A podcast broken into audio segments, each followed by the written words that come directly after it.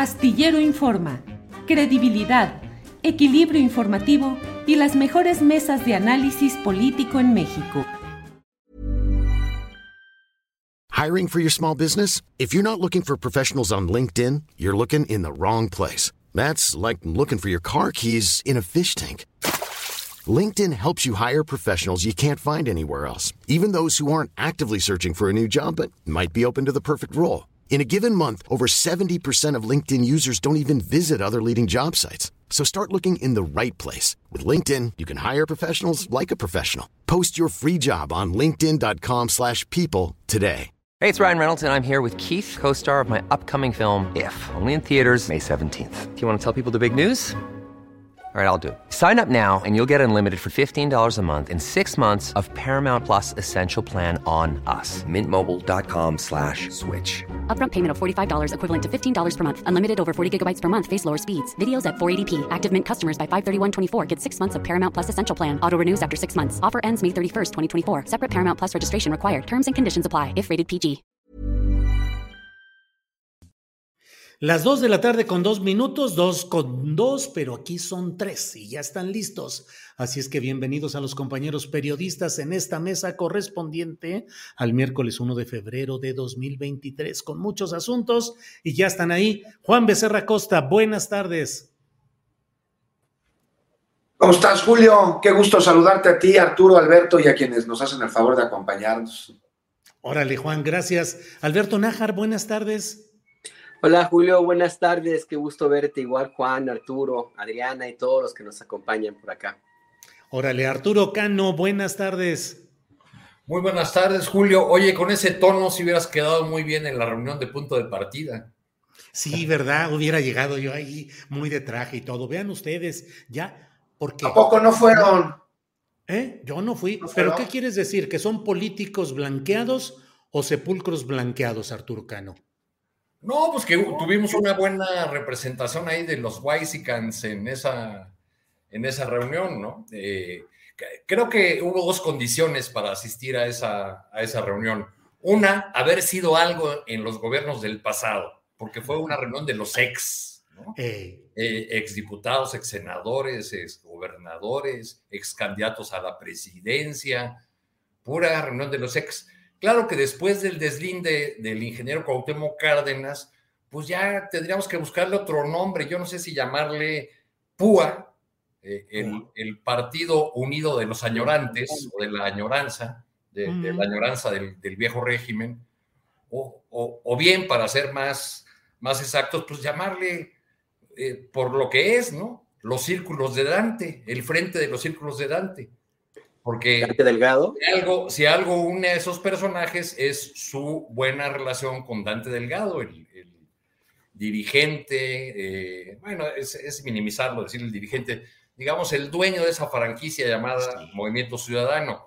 No solo llamó la atención la ausencia del ingeniero Cuauhtémoc Cárdenas, que ya tú te has referido ahí en una eh, videocharla a a ese hecho, de, a, su carta, a este posicionamiento que es muy congruente con, eh, con las posturas que el ingeniero Cárdenas ha asumido en los últimos años, eh, por, por, llamarla de una manera suave, diría yo, una postura políticamente gelatinosa siempre, que no sabe uno por dónde agarrar o a qué dirección eh, apunta. También me llamó a mí la atención, otra, me llamaron la atención otras ausencias la de los presuntos presidenciables del Movimiento Ciudadano.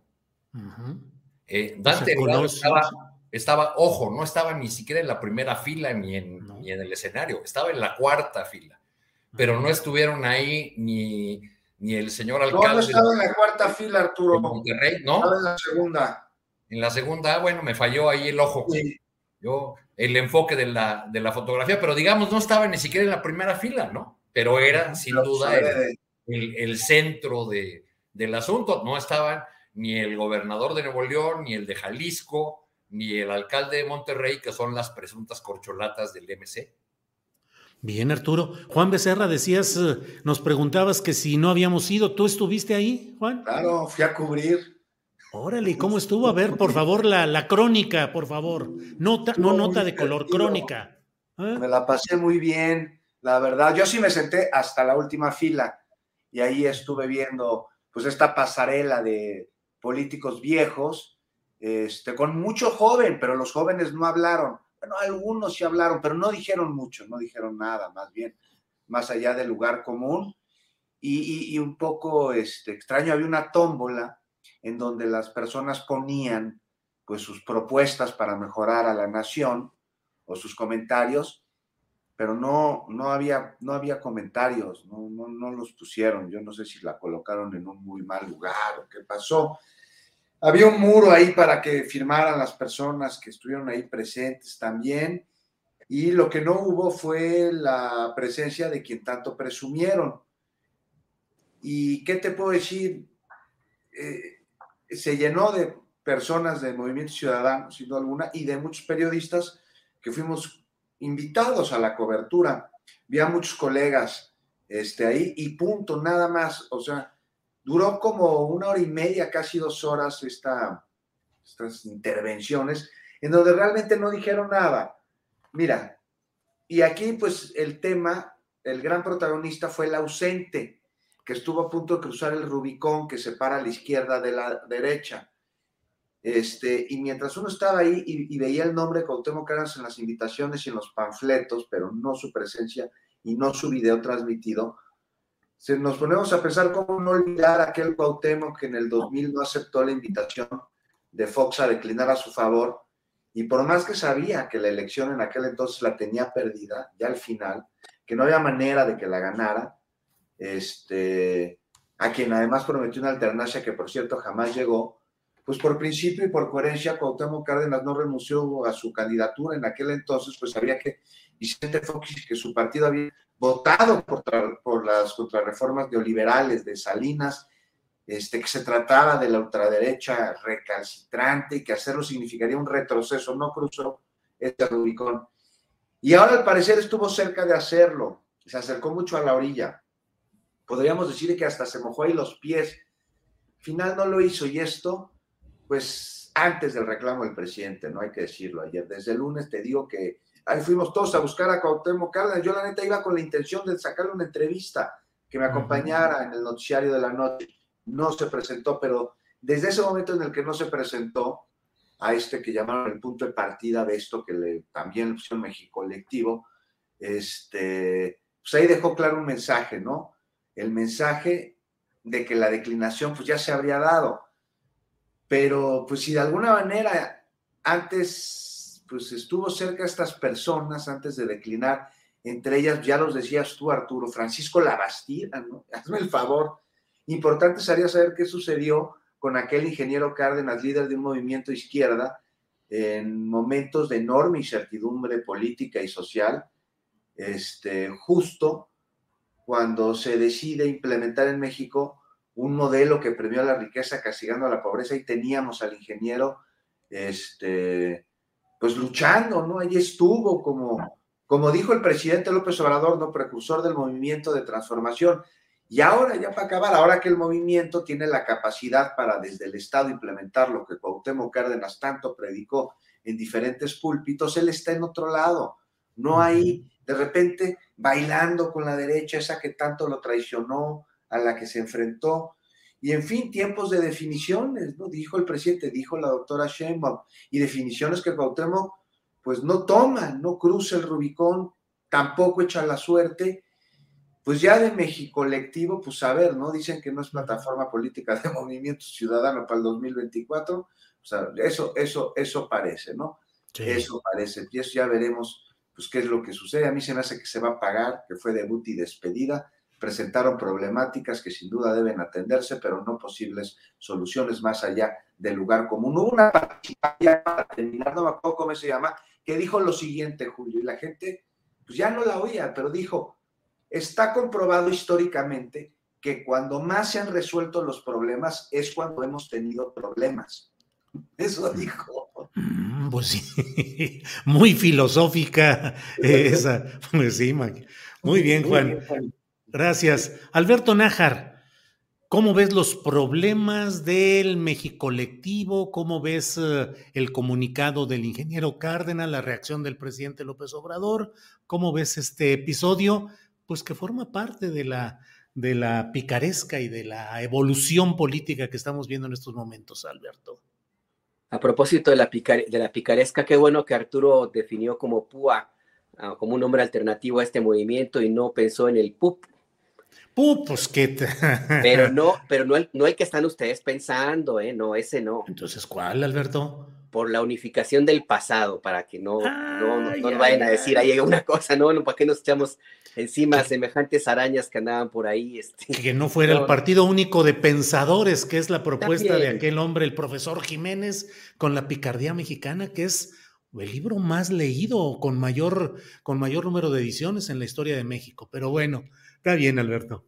Adelante. Sí, qué, bueno que Arturo eligió ese, ese nombre y no, y no cualquier otro. A mí me llamó mucho la atención el comunicado del ingeniero Cautemo Cárdenas. De hecho, yo también no, no, tuve oportunidad de ir porque pues andaba ahora sí que en la chamba, pues en el programa, el noticiero que, que, me, que me, toca conducir y luego pues otras actividades, pero me, me brincó mucho que todo el debate previo estuvo concentrado en la participación del ingeniero Cárdenas. Empezaron muchos cuestionamientos al papel del de, ingeniero, eh, también muchas porras por parte de aquellos que en su momento fueron sus enemigos viscerales y que hicieron muchísimo para tratar de, para combatirlo básicamente y que son sus mejores porristas. Y cuando no lo vi ahí, dije, bueno, pues que se habrá sentido mal o habrá ocurrido algo, hasta que finalmente pues hizo la, la, la cautemiña a la cardeniña, ¿no? O sea, porque no es la primera vez que el ingeniero Cautemo Cárdenas asume una posición de esta naturaleza. Eh, preguntaba Juan cuándo perdimos al ingeniero, yo creo que fue en la campaña de 97 porque no sé si con la, con la sonrisa forzada que le, que le tomaron, ¿se acuerdan, ¿se acuerdan que le tomaron una foto sonriente que fue el emblema de su, de su campaña? No sé si a partir de ese momento se, se desnaturalizó o qué fue lo que ocurrió, pero, pero el ingeniero Cárdenas como jefe de gobierno de Ciudad de México se dedicó a nadar de muertito, se dedicó a evadir muchos problemas y a partir de ese momento pues fue el sino de su comportamiento político y yo cuando leí esta carta pues dije pues sí, es la nueva cautemiña del ingeniero porque, porque simplemente se portó tal como ha sido durante mucho tiempo. No me late que yo no le creo pues cuando, cuando dijo que a él nunca lo invitaron y que o que más bien lo invitaron a otra cosa y que se hicieron ilusiones todos aquellos que hicieron toda una campaña y estrategia construida de narrativa alrededor de su, de su figura, que es muy importante para la democracia mexicana, eso no se le, no se le escatima ni un milímetro. Em, yo no se lo creo porque el ingeniero tuvo la posibilidad de haber hecho un desmentido en su momento. Yo creo que lo que hizo fue tantear el agua a los camotes, andar pisando ahí la, la, el, el, terreno y cuando vio que el resultado podría resultar contraproducente para la imagen que se empezaba a construir y que es la imagen que él mismo ha, no, no, no ha querido eh, eh, llevar a, cuando tenga que pasar a la historia, pues, sino conservar aquella del 88, pues decidió simplemente decir, pues yo no sé ustedes por qué andan diciendo que yo participo con, con su movimiento, si yo nunca dije que sí. Es decir, a mí me parece que es una actitud muy típica del ingeniero Cárdenas, pues es una lástima que, que lo haya asumido de esta, de esta manera. También creo que le pesó mucho el mensaje del presidente López Obrador en la mañana y esa determinación tan fuerte, porque la verdad que sí fue muy fuerte lo que dijo el presidente López Obrador en la mañana, cuando prácticamente ubicó al, mismo personaje que él mismo reconoce como uno de sus tutores políticos, lo ubicó pues prácticamente en el lado de los adversarios políticos, de los enemigos, pues. Yo creo que el ingeniero sí la, pensó bastante bien y se, y se retiró, se hizo a un lado y pues ahora ni modo, pues quedó como el cuetero, porque no quedó bien ni con uno ni con otros. Aquellos que hace apenas unos días le echaban porras y lo traían en, andas, ahora lo critican durísimo, lo cuestionan, de traidor no lo bajan, lo cual también me llama la atención para evaluar un poco de qué se trata este movimiento tan, no, no tan raro, este movimiento que reúne a tanto personaje de, del pasado, eh, yo, es un síntoma más de la desesperación que existe en la oposición por no contar con una figura que los pueda cohesionar no le hayan, no han encontrado, no han tenido allí a alguien que, a que puedan llevar como bandera y que les permita organizar una oposición, pues por lo más o menos decente, eh, más o menos con lógica, con alguna ruta, pues para, para enfrentar a esta, a esta planadora que ya se ve o a esta maquinaria tan fuerte que es el, la 4T. Si bien es cierto que en el Estado de México es muy posible que el PRI pues pierda y que sea como el desenlace de un acuerdo ya muy encantado y que no ha sido desmentido, pues también lo es que, que lo que vemos ahora mismo con entre el PAN y el PRI, lo que pasó en la plenaria de ayer, creo, en el PRI, en el Senado, el, feo que le están haciendo al PRD, esa determinación de Claudia X González como el gerente del grupo Monterrey, que un día sí y otro no, que te cuestiona la oposición, los llamados de los que hacen y críticas que hacen los jilgueros de, en los medios de, de, esta oposición conservadora que ya hasta critican durísimo la falta de cohesión, pues me hace pensar que efectivamente los opositores, los adversarios, no tienen un buen panorama, andan muy urgidos, muy necesitados de algo que los una, más allá de su promoción de la violencia verbal y la promoción del odio y la muerte y la sangre, que es lo que, lo que sí los une.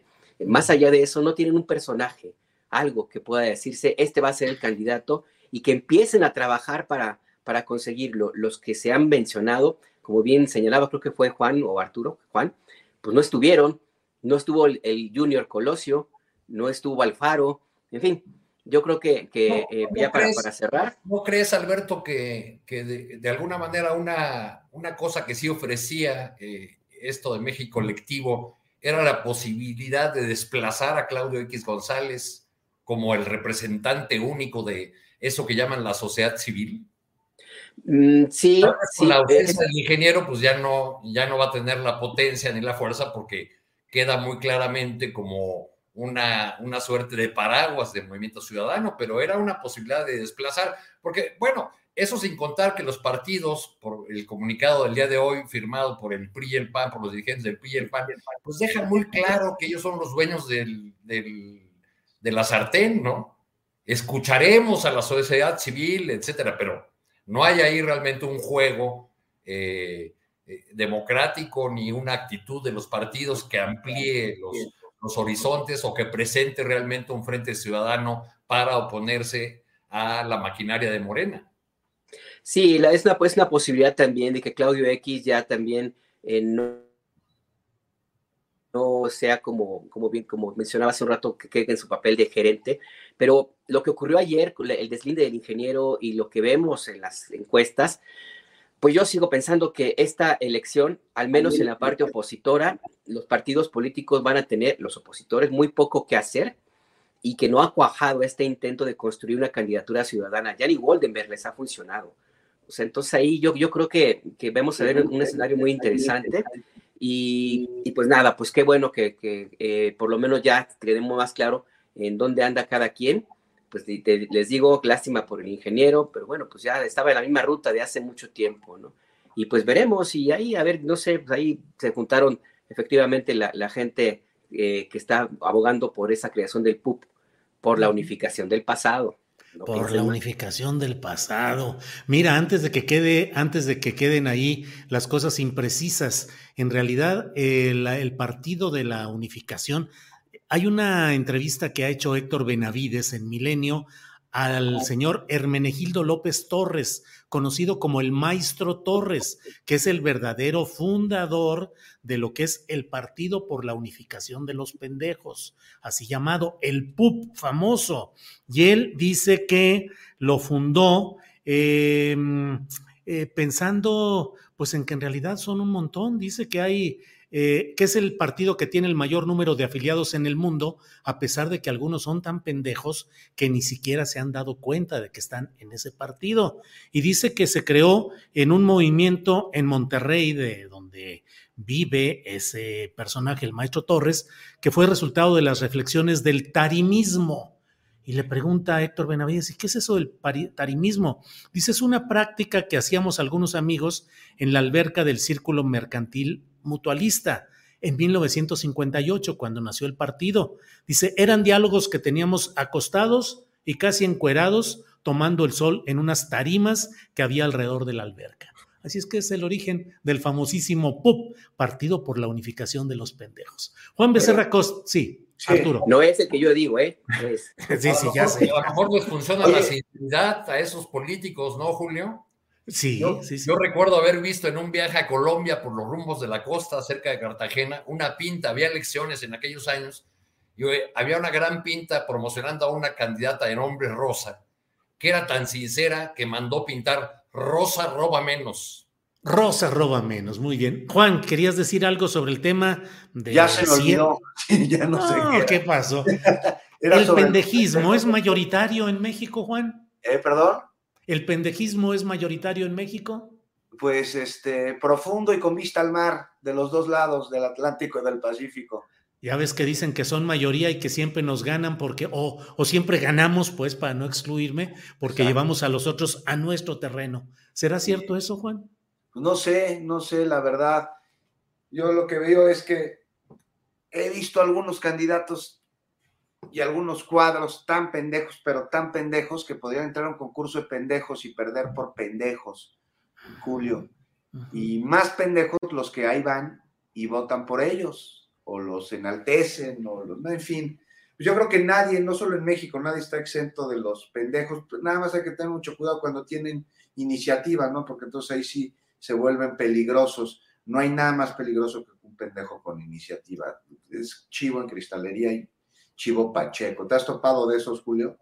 Sí, claro que nos hemos topado, digo, está lleno el mundo de Internet, por ejemplo, de esos con iniciativa que reprochan, reclaman, brincan, no leen lo que escribes, no lees lo que pones, no lees lo que, no leen lo que, lo que se plantea y brincan y dicen y hacen a veces tal revuelo que dice uno, bueno, de veras que tenía razón el maestro Torres. Pero pocos los reconocemos como pendejos, ¿no? Sí, se necesita mucha fuerza intelectual para reconocer esa condición, pero pues sí, hasta doctorados, como tú dices, bueno, hasta candidatos o precandidatos presidenciales, Juan. Yo creo que está ahí la división entre el pendejo que reconoce que es pendejo y el que no, lo que lo vuelve aún más pendejo, porque ¿quién está exento de no cometer al menos una pendejada al día? Lo que por definición te convierte en un pendejo, que sea momentáneamente, pero uno la pendejea. Y ya, para resolverlos, ah, pues qué pendejo. No, no, pero, pero, hay, pero sí hay que distinguir entre, entre los pendejos de ocasión y los de militantes de toda la vida, por favor. bueno, estos son los que no se dan cuenta que son pendejos. ¿Cómo vas a resolver una pendejada si no eres capaz de reconocerla? ¿Sabes? Bueno, ya no está muy soez, eso ya luego se los cuento. ¿Cómo, te quitas un pendejo? Ahí se ¿Cómo te lo pues será el estilo Cuevas partiéndole la madre o no sé.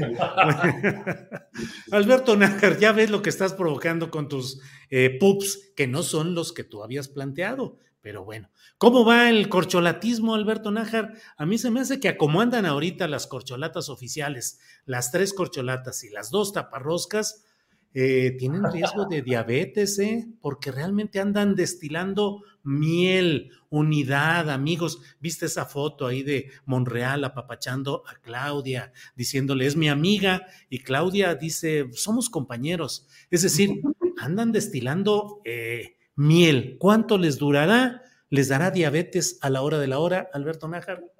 Híjole, cuando los vi yo, lo primero que pensé fue en el RBD Tour. Y sí, ¿verdad? Es contagioso por ahí el tema. No, pues ese era, era predecible, pues la verdad que no se los cree nadie. Em, finalmente lo veo más como un tema también de estrategia de tratar de, este, de, cerrar las grietas que puede haber más allá de una intención de una realmente una unidad o llevar la fiesta en paz. Em, evidentemente que algo habrá ocurrido. Yo creo que lo que sucede en Ciudad de México, por ejemplo, con el tema del metro, que no es cualquier cosa, pues es un tema muy, muy grave. Eh, y el, riesgo de que se pueda desbordar en algún momento la, situación de las investigaciones y que puedan llegar a personajes que, pues, que quién sabe si vaya a afectar a alguno de los, de los corcholatas o no. Yo también creo que eh, es como una, pues una, una, una especie de, estrategia más bien mediática, em, una, una, forma también de hacer una especie de, de pausa, dar un paso hacia atrás, si, si ustedes quieren, para pues para por lo menos contemplar la situación un poco con más, con más calma, más allá que una verdadera intención de llevar, como les digo, la fiesta, la fiesta en paz, porque los trancazos estuvieron de a peso en los últimos días y pues se habrán dado cuenta de que no es lo más recomendable para mantener la, la presencia de Morena en las encuestas eh, hacia arriba. Lo que publicó el financiero, por ejemplo, hace unos días, donde eh, Alejandra de Moral milagrosamente ganó eh, algunos puntos y que la maestra Delfina se estancó, yo creo que debió haber sido una llamada de atención en el sentido de que, de que no tienen la, ni la candidatura ni por supuesto el triunfo de Morena en la mano, por más que las encuestas lo mencionen de esa, de esa manera, y que cualquier descuido puede tener consecuencias pues fuertes. Eh, Ciudad de México, yo sí creo que está en riesgo de que por lo menos el resultado que vimos el año antepasado, pues se mantenga, que no sea una ciudad controlada por completo por la izquierda y eventualmente hasta la posibilidad de que se pierda. Se está haciendo muchísimo trabajo aquí en la capital del país para tratar de crear la idea de que existe un desgobierno y que, y que se necesita una alternativa dura, fuerte, a veces hasta carismática y entrona, que solucione lo que el caos que dicen la oposición existe. Y lo que sucede en el metro, pues es un ejemplo clarísimo de cómo puedes tú crear la percepción de una falta de gobierno y pegarle directamente a la base importante de la 4T, que son los pobres, que es las personas que utilizan mayoritariamente el metro porque no tienen otra, otra alternativa. Entonces me parece que sí, esta puede ser una, una cuestión estratégica en ese sentido. Además, por supuesto, de que pues, habrán dado cuenta de que les conviene más mandar esta especie de mensaje. No se van a pelear ahorita, sino la próxima semana o en un mes, pero de que se van a pelear, se van a pelear, eh, si no públicamente, lo están haciendo por debajo del agua. Así es que, pues nada, yo lo veo más de una cuestión mediática que cualquier... Sí. Una Bien, Alberto. verdaderamente real, Julio. Bien, Alberto. Gracias. Arturo, ¿cómo va esa unidad? ¿De veras habrá unidad al final de la, de la partida, del juego de póker? ¿Realmente tú ves como que vayan a quedar de veras unidos, agarraditos de la mano y felices en el desenlace que sea, Arturo Cano? ¿Cómo, le suena a Ricardo Monreal de candidato de Morena a la Ciudad de México? Sí, pues sí, esa es una posibilidad. Eh, ¿Y qué? Eh, ¿Marcelo Ebrar, secretario de Gobernación o senador y líder del Senado? ¿Para qué te suena, Arturo? No, pues eh, en, los, en, los en las últimas semanas he visto a, a, Marcelo muy disciplinado, muy callado, muy atento a las, a las reglas que que se han ido definiendo para hacia la candidatura. Quizá iba a decir, muy alineado al 12, pero ya no supe ni qué quería decir, así es que olvídalo. No, pues algo así. Y también operando muy fuerte para eh, extinguir la llama de lo que pudo haber sido un escándalo sobre su gestión luego de las revelaciones de Pompeo y la participación del canciller en una negociación muy desfavorable para México en términos en, el tema en el tema migratorio. Eh, Monreal ya en su calidad de lo acabas de definir como tapa rosca, no exactamente como como corcholata, pues también tuvo su reunión y, anunció ya sus 300 coordinadores, uno por cada distrito. Eh, se lanzó en esa reunión con su gente eh, un, un discurso que luego no difundió, pero un tanto rudo en contra de algunos de sus adversarios, por ejemplo, hablando de su trayectoria y de, eh, y de que mientras él era un niño que recogía frijoles en el surco allá en las, en las tierras de Fresnillo, Zacatecas, Claudia Chemban estaba en clase de ballet y, Adán López en, en, colegios caros de Villahermosa. Eh, ¿no? lo difundió porque pues ahorita como andan en la etapa de, de este, de, la etapa melosa, en la etapa, en la etapa de la unidad. Ya, ya veremos cuánto dura eh, y cuántas cosas escapan de esa, de esa relación tan tersa que aparece por ahí, porque pues hay, hay definiciones que se están tomando en estos días y que escalan o pueden escalar conflictos entre las, entre las corcholatas. Pues ahí tenemos el caso de, de Rocionale, que tiene todo el apoyo del gobernador Cuitláhuac y, y se supone que de, eh, lo tendría de Claudia Sheinbaum, y por otro lado a Dan Augusto yendo a Veracruz a levantarle el brazo al diputado Sergio Gutiérrez, este, mientras el público en ese evento de hace unos días allá en, en Tierras Jarochas gritaba gobernador, gobernador. Entonces, bueno, pues se están moviendo ahí muchas, muchas piezas. Un ingrediente que me parece importante anotar pues es, esto que ya circula más que como rumor, como una eh, nota entre, entre en los círculos de Morena, que es que había que este cambio de actitud en el caso de Monreal y esta decisión de mantenerse pese a que ya lo dábamos fuera de Morena desde hace varios meses o que ya muchos lo daban fuera de Morena, pues obedece a que eh, por fin aceptó un ofrecimiento que le habrían hecho hace unos seis meses de ser el candidato en la Ciudad de México. Trae además un juego eh, Monreal por sí mismo, pero también permite que su equipo juegue para otra de las corcholatas. Es muy clara la, presencia de Néstor Núñez, que fue eh, quien sucedió a Monreal en la alcaldía Cuauhtémoc, en la campaña de Dan Augusto. Ahí está Néstor con toda su gente y al mismo tiempo está encargado Néstor Núñez, hijo del exgobernador de Tabasco, Arturo Núñez, de coordinar la mitad de los estados del país para Monreal. La otra mitad del país la tiene la hija de Monreal, Katy Monreal. Vaya, vaya.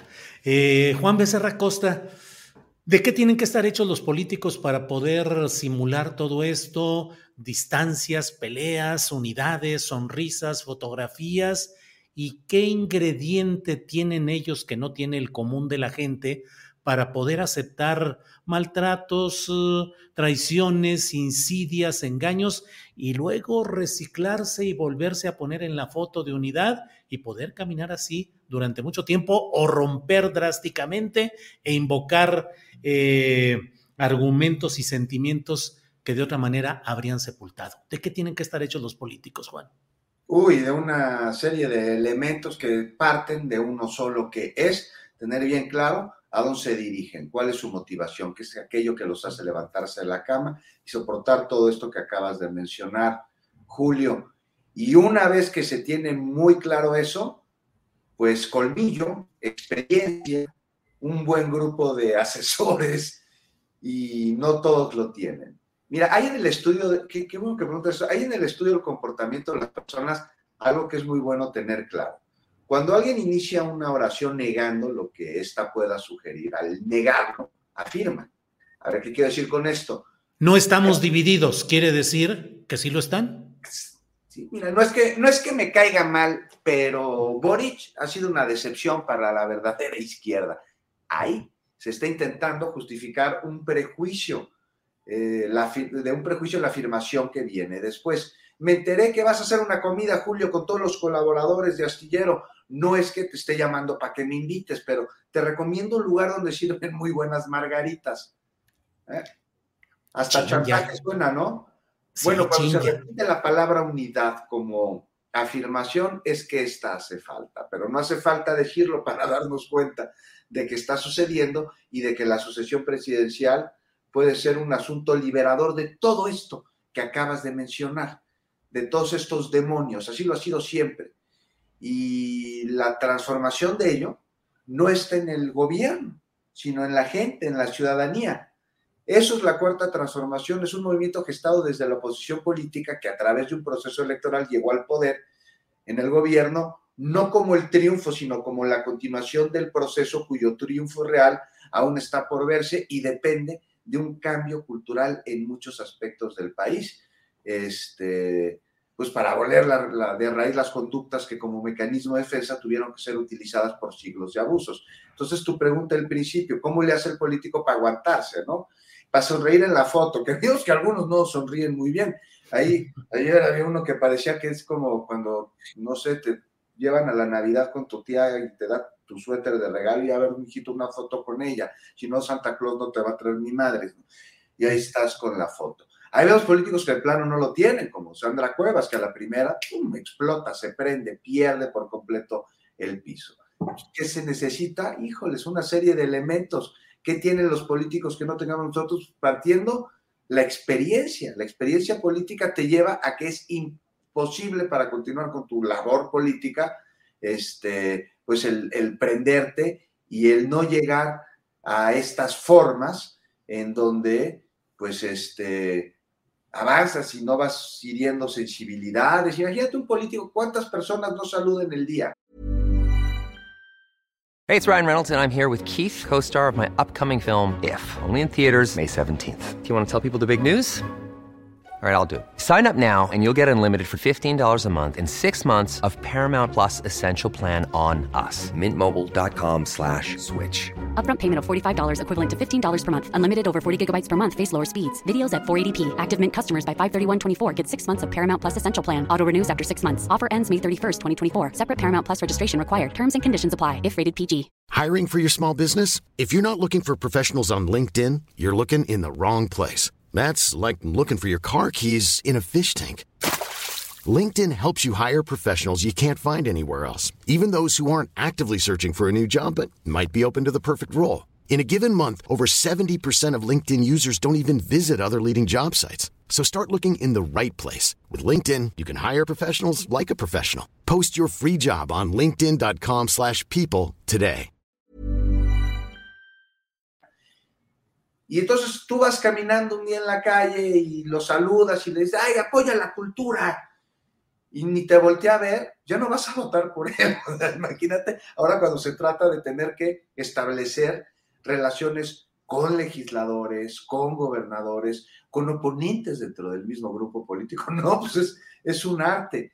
Y ya para acabar, Julio, regresando a la sesión presidencial, pues puede dividir, lo ha hecho siempre, este, y lo vemos en los ataques y en las guerras sucias que incluso al interior del movimiento se pueden dar por parte, y no me estoy refiriendo a las corcholatas o a las taparroscas en sí, ya, o sea, me estoy refiriendo a la horda de personas que hay alrededor suyos que llegan a tener un fanatismo, se convierten en fanáticos porque esos son de uno u otro candidato y se ponen en contra de quienes ven como oponentes de ese candidato, cuando hace apenas cinco años, recordemos, todos formaban parte de la misma lucha y hoy, caray, parecen antagónicos. Por ello la importancia de la unidad que tanto gritan, porque quien permanece en ella demuestra que la causa le es prioritaria sobre cualquier interés personal o gregario.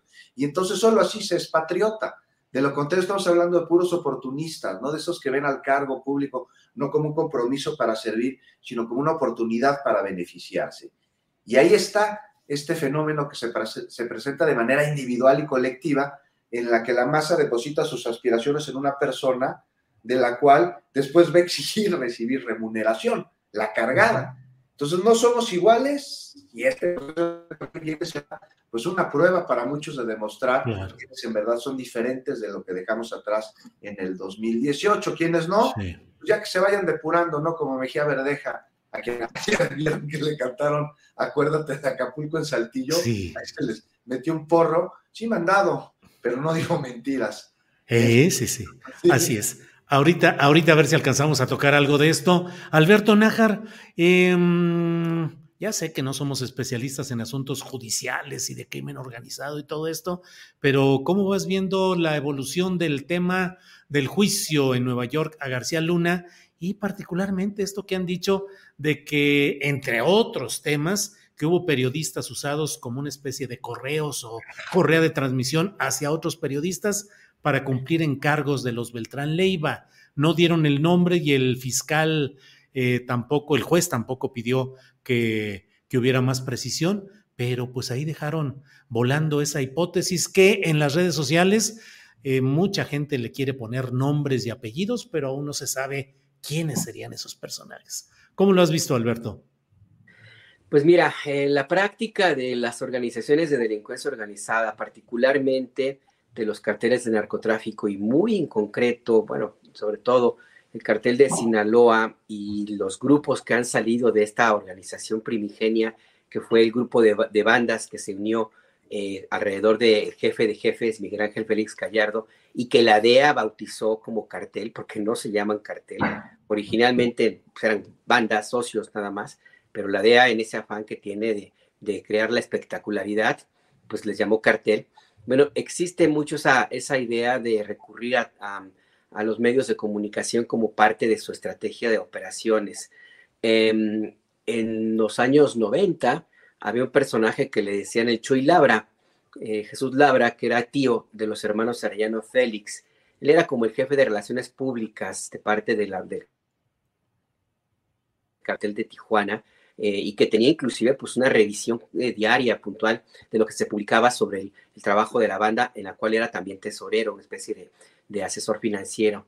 desde entonces se tienen noticias de que existe, te digo, esa idea de que los medios de comunicación convenientemente utilizados por parte de las organizaciones de, delincuencia organizada, pues pueden ser un arma muy efectiva. Ha eh, pasado esta estrategia a convertirse en un arma de terror, porque así es como evolucionó la, el tráfico de drogas y la delincuencia en, nuestro país. Y también de una u otra forma hay que hablarlo con, con, pues, con honestidad, pues también hay algunos casos de, de reporteros o de medios eh, que o por porque están presionados o por decisión económica o por veto a saber por qué, eh, pues también de una u otra forma eh, a sabiendas de lo que significa estar cerca de, los, de las organizaciones de delincuencia organizada, pues se prestan para hacer correas de transmisión de los mensajes que envían los, los capos a sus adversarios o a, los, a las autoridades o entre ellos mismos. No son pocos los casos en los cuales eh, se utiliza a los medios pues como eso, como un correo. en Tamaulipas, por ejemplo, es la, presión en contra de los diarios, por ejemplo, el Mañana, que es uno de los periódicos más viejos del, del noreste de, de, nuestro país, ha tenido que, ha enfrentado una andanada de, de, amenazas, este, señalamientos, bombazos, asesinatos, pues por la presión del grupo de Cartel del Golfo y sus derivados para obligarlos a que publiquen lo que ellos quieren. Entonces, cuando escuchamos esta, este señalamiento en el juicio eh, en Estados Unidos, mm, a mí no me, me extrañó, yo no, no tengo idea de a quién se referían, em, pero, pero creo, que, creo que hay que tomarlo en su justa dimensión, Julio, porque, insisto, hace rato, hace rato que, para, que por, eh, a la fuerza, por compra, por, una cuestión económica, casi siempre por terror, eh, los algunos medios, algunos, pues son obligados a, servirte una correa de transmisión de las bandas de delincuencia organizada y a veces no les queda otra. Ha habido medios que han tenido que cerrar ha habido asesinatos de periodistas, pero montones por parte de la delincuencia organizada, eh, justamente por, pues, por, una forma también de, de ejercer presión em, y, de demandar mensajes de, terror. Se llegó al extremo en algún momento por parte de los Zetas de mandar mensajes de terror al, asesinar a algunos tuiteros y tuiteras, como una forma de decir, pues ni siquiera en las redes sociales están, están a salvo, ¿no? Entonces, insisto, no me, no me, no me extrañó eh, a los estadounidenses puede ser que eh, algunos les sorprenda, no es más que una muestra de la realidad que por desgracia, por desgracia se vive en nuestro país. De andarle buscando nombre y apellido, pues también hay que tener cuidado porque se puede confundir el, el ánimo o el desánimo en contra de algunos comunicadores y se pueden crear linchamientos que me parecerían muy injustos, ¿no? Yo creo que hay que tener cuidado ahí, no podemos prestarnos a, a, ningún juego de esa, de esa naturaleza y pues ya, ya saldrá. Los nombres van a salir, nada más cosa de tener paciencias, paciencia, pero yo creo que no se vale el tratar de encontrar un responsable, inclusive entre aquellos comunicadores que puede ser que nos caigan bien o nos caigan mal. Yo creo que no va por ahí, Julio. Bien, Alberto. Eh, Arturo Cano, mmm, ayúdanos a entender qué relajo es este con la eh, posible candidatura de Rocío Nale en Veracruz, que la Suprema Corte de Justicia de la Nación ha determinado declarar inconstitucional la porción normativa de la reforma que hizo el Congreso local de Veracruz, en la que se añadió que podría ser considerado veracruzano o veracruzana la persona que tuviera hijos nacidos ahí aunque esa persona no hubiera nacido en la propia entidad. Pero solo es esa parte. Subsisten las otras dos, que son la posibilidad de ser nativo del propio Estado o bien tener una residencia efectiva de no más de, de cuando menos cinco años en el Estado. Y la verdad, pues es que la práctica política la conocemos. Eh, Mauricio Curi es nacido en, en Orizaba, Veracruz, y es el gobernador panista de Querétaro.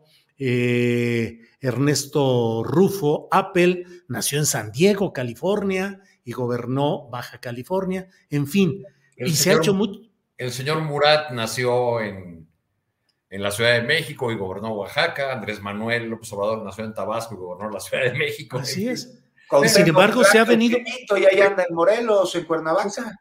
Pues sí. Bueno, primero, primero, venimos de, de, esa regla absurda que en algunos estados prevaleció durante más o ha prevalecido durante más tiempo. Eh, en algunos estados que son más celosos de, de su... Eh, oriundez. Oriundez o de su... Eh, de, solo, de solamente tener personas eh, nativas como si eso significara algo relacionado con la pureza o con cierto compromiso, pues han prevalecido esas reglas durante más tiempo. Lo que me llama la atención mucho es eh, la declaración del gobernador de Veracruz, Cuitláhuac eh, García, quien dice que por supuesto que, la ahora secretaria de Energía, Rocío Nale, puede ser candidata eh, porque cumple con el, el, requisito de la residencia de, de cinco años. Entonces viene la pregunta, entonces, ¿por qué había necesidad de reformar la constitución con local de Veracruz, con un añadido que parecía con dedicatoria? Eh, el gobernador Cuitláhuac reprocha a la prensa y dice que la prensa fue la culpable de bautizarla como la ley Nale. Pues puede ser, pero pues ellos hicieron la reforma. ¿Qué necesidad tenían de hacer una reforma eh, de esta naturaleza? O, quizá por ahí perdido en el espacio hay alguna declaración de la secretaria de Nale diciendo que ella sí iba a vivir a Villahermosa y con eso se rompía la continuidad de los cinco años. No, de verdad no, no entiendo. Ya el presidente se refirió el día de hoy al, al tema y dice que la, la titular de, de energía eh, pues cumple con el requisito y que no hay ningún problema para, para que fuera. Yo veo así un, un, desgaste innecesario, o tal vez quisieron amarrar o, o tener más segura la, la posibilidad de que no, eh, de que una impugnación de, de la clase política veracruzana priista, que se las gasta rudas, eh, pudiera descarrilar una eventual candidatura de la, de la secretaria Nale. A esto se añade eh, el, reciente acto de respaldo del muy poderoso secretario de Gobernación, Adán Augusto López, en favor de otro aspirante o suspirante o corcholata veracruzana, el diputado Gutiérrez. Arturo, ¿y cómo va Morena ahí en Veracruz? Hay opiniones muy encontradas. Hay quienes aseguran que el gobierno de Coitlagua García ha sido muy desalentador, muy eh, fofo, poco fuerte ante la necesidad de gobernar bien un estado tan difícil como es Veracruz. ¿Ves que Morena mantenga la viabilidad de mantenerse en el poder o que Acción Nacional, los Yunes o quienes pueden ser los rivales reales en Veracruz, Arturo?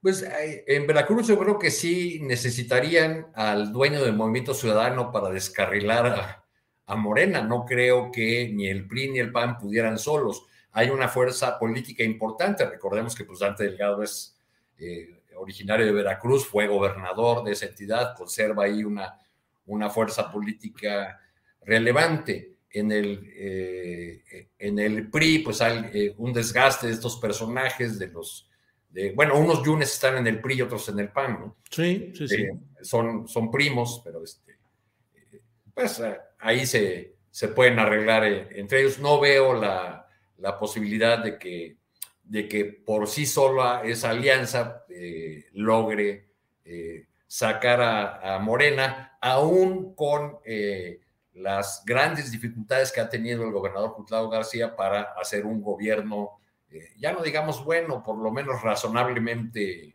correcto. Bien, Arturo.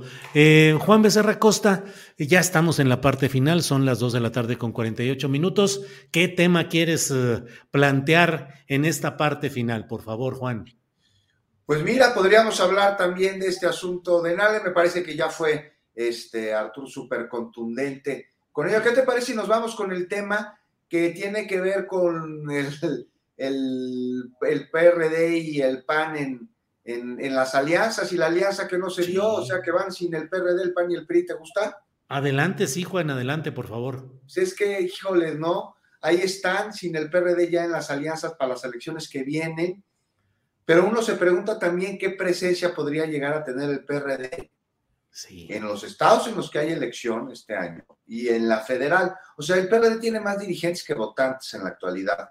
Más tiene más dirigentes que legisladores y a pesar de que hicieron trampa, porque algunos de ellos llegaron por otros partidos. Como Mancera. Sí, exacto. Nada, hay que hacer una reflexión aquí rápida sobre el PRD, porque nada queda de aquel partido, que es hoy una organización ahí de derecha que ostenta el nombre del partido que alguna vez fue el de izquierda en nuestro país. Ayer yo escuchaba a Jesús Zambrano hablar maravillas de Cuauhtémoc Cárdenas en defensa de lo que el presidente dijo sobre él, reclamando al presidente Jesús Zambrano por hablar así de líder del movimiento de izquierda que nace del Frente Democrático Nacional. Pero no escuché a Jesús Zambrano hablar sobre por qué Cuauhtémoc Cárdenas se salió del PRD y no habló sobre el cauce que tomó, no habló tampoco del cochinero que hubo y que hay. Entonces quisiera ver la cara yo, imagina ya que se anda reclamando Jesús Zambrano, de Berto Castillo, de grandes hombres de izquierda eh, que militaron bajo el sol azteca, quisiera verles la cara, qué cara habrían puesto cuando Ricardo Anaya fue su abanderado, ¿no? cuando fue el candidato del PRD. Oye, Juan, ¿a quién candidateó Zambrano aparte de Mancera? Hubo alguien más, ¿no? No me acuerdo. A Silvano Aureoles. Ah, el fin de semana pasado. Sí. Ahí en Ixtapan de la Sal. Imagínate, o sea, imagínate la cara de, los grandes de izquierda cuando Ricardo Anaya estaba celebrando en 2018 el aniversario del PRD. O sea, que el PRD conserva nada más su registro. Y como va la cosa, no creo que lo vaya a sostener mucho más. Y en 2015 se nos avisó cuando la Ciudad de México se puso morena después de tanto sol. Y solo queda el PRD, solito está, ni en el Estado de México, ni en Coahuila, ni en la del 2024 parece, este, igual que como sus gubernaturas, no tiene ni una. Este, y le queda, pues, ¿qué? Un coordinador parlamentario que se coordina a él en la Cámara de Senadores y a dos más porque no tienen más. El que mencionábamos que, que, llegó a su curul por el PAN, Miguel Ángel Mancera.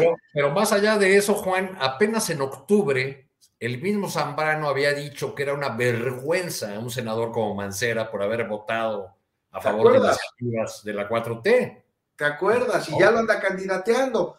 O sea, primero lo dejaron vergüenza y después ya acabo. Mira, que sirva de experiencia la decadencia del PRD porque sus mañas, sus vicios y sus enfermedades no son ajenas a muchos que dicen estar en la transformación, ¿eh? sin que yo crea que estén realmente. Cuidado con permitir que estas conductas tribales y ese pinche gregarismo que hace tanto daño se infiltren en una causa, porque es precursor de esas tribus que a sillazos terminan destruyendo un partido político. Gracias, Juan. Eh, Alberto Nájar, el tema que quieras poner ya en esta parte final del programa, por favor, Alberto. Híjole, pues pobre lo que sucedió en esta semana, este, ay, pues pobre Peña Nieto, bueno, no sé si pobre, pero pues ya, ya se quedó solito. Oye, le dijeron, le dijeron que, que le había hecho pendeje que finalmente se dio cuenta de que de verdad era un pendejo. Mira, no lo sé, la, la verdad que que hay muchas especulaciones por ahí. Hubo alguno, alguien por ahí que se portó bastante decente, Alberto Tavira, que es uno de los eh, periodistas más sabios en ese tipo de temas eh, político, espectáculos, que dijo, bueno, pues cabe la posibilidad de que haya pensado eh, Peña Nieto de que necesitaba proteger a Tania, a su, a su ex, y la sacó de su lado para que no, la, no involucrarla en el escándalo y en todo lo que le viene a Enrique Peña Nieto en este año, la pérdida del Estado de México a manos de la, maestra Delfina, las investigaciones que puede haber y que necesariamente van a surgir en Nueva York, porque eh, Genaro García Luna fue contratista de Enrique Peña Nieto y el argumento principal de los abogados defensores de García Luna es que la fortuna que tanto se le reclama a este personaje la obtuvo por contratos con el gobierno. ¿Con qué gobierno? Con el de Peña Nieto. Entonces ahí también hay una beta que le puede surgir un escándalo eh, hacia este expresidente que, pues, que ahí, si ese fuera el caso, pues no sé si fue la, decisión que tomó de proteger a su, a su novia y si no fue así, pues pobre, sí, bueno, no sé si pobre, pero, pero imagínate, pues ya, ya con, con esto, eh, ahora sí que nomás faltaba que un perro le haga algo por ahí, porque pues no las ha traído todas consigo este Enrique Peña Nieto, y curiosamente fue tendencia en las redes sociales y tema de conversación amplia lo cual nos indica que uno de los medios más efectivos de comunicación política, pues no son los, no son necesariamente espacios dedicados al análisis, ni mucho menos, sino a la revista Quién, la revista Hola, que pues que ahí están, que son como los que más han tenido éxito en ese sentido. Así es que pues sí, ahí está el tema, el tema de, de Tania y Enrique, que pues ya no van a tener que disfrazarse, que no van a tener que recurrir a la peluca, ni mucho menos. Y ya para cerrar, antes de que, de que se termine, si me permites, Julio, una, una pregunta a ustedes. ¿Ustedes eh, tienen, eh, saben cómo se llama el osito de Sandra Cuevas? No, realmente no sé. ¿Será eh, qué? ¿Osito madreador o qué? No sé. No lo sé, yo me hice esa pregunta. con preguntas muy profundas, ya siguiéndole por esa línea les iba a preguntar, ¿y saben ustedes quién es la Sandra Cuevas de las Niñas Bien? La Sandra Cuevas de las niñas, bien. No, pues andan muy profundos. Juan Becerra, sálvanos aquí de estas. A ver, ¿tienes alguna no respuesta? Sé, no sé, no sé. ¿Cómo se llama su osito? ¿No? ¿Y cuál es la Sandra Cuevas de las niñas bien? Habría una. A ver, Alberto, ¿cuál es, cómo se llama el osito? No, pues no lo sé. Yo, yo pensé cuando la vi que estaba organizando a sus empleados para que marcharan y enseñándoles ahí la disciplina militar, me acordé de ese personaje de un programa de Eugenio Derbez, de vecinos, de Don Roque, que también traía un, osito que le hablaba, lo saludaba a su compañero, lo vestía de acuerdo con el momento propicio y era militar, militar retirado. Entonces yo pensé, pues no será que el, osito de Sandra Cueva se llame Rambo, como el de, el de Paul Ortín, porque si es así, pues imagínate, ¿no? Sandra Cueva, la Paul Ortín de la política pues ya están poniendo, ya están poniendo aquí desde albures y demás cosas. Elijo alguno más suave. Jorge Mendieta dice buchoncito. Ah, Sandy Natura dice osito madreador. Enrique Hernández dice osito bimbo. Bernardino oso libidinoso. Bueno, pero esa de buchoncito ahí va. Y se me hace que Bernardino se proyectó, ¿eh? que ahí medio le gusta a Sandra Cuevas. a ver, bueno, ahí la siguiente respuesta. Muy Lelutier, eso del oso libidinoso, ¿no? Es un personaje en una canción de, este, de esta maravilla de músicos argentinos, de, de Luthier, que por cierto van a estar en México próximamente, creo, en su gira de despedida. Ándale. ¿Cuándo va a ser? ¿En qué mes no sabes? Eh, eh, creo que es en, eh, a fines de marzo, eso lo voy a checar la próxima ah, semana, les digo. Claro, bueno. ¿Cómo pues se llama? ¿Cómo se llama Arturo? No se llama Lea Limón, ¿verdad? a ver. Estaba pensando yo en un, artículo de muy mal gusto que escribió eh, Guadalupe Loesa en contra de Claudia Chemban, ah. que, me parece realmente eh, ofensivo. Bueno, pero últimamente esta columnista utiliza expresiones muy desafortunadas, de muy mal gusto y muy, digamos que no son acordes con su condición de niña bien. Vaya, vaya. Pues eh, Arturo Cano, te toca cerrar el changarro con la reflexión que quieras ya en esta parte final del programa, por favor. Pues yo no me quiero quedar con una imagen que había pensado, porque mi pecho no es bodega, de la reunión de, del punto de partida, imaginando a México como un restaurante que durante 35 años ha tenido a los mismos cocineros. Nos han servido el banquete de la desigualdad, el banquete de la violencia, el banquete de la polarización en gran parte construido por ellos, y cada tanto se les ocurre presentarnos la misma receta, pero con un nuevo empaque o con otros nombres, y llamarle eh, la nueva propuesta de país, que es la, cosa que parece más chocante de esta, de esta propuesta.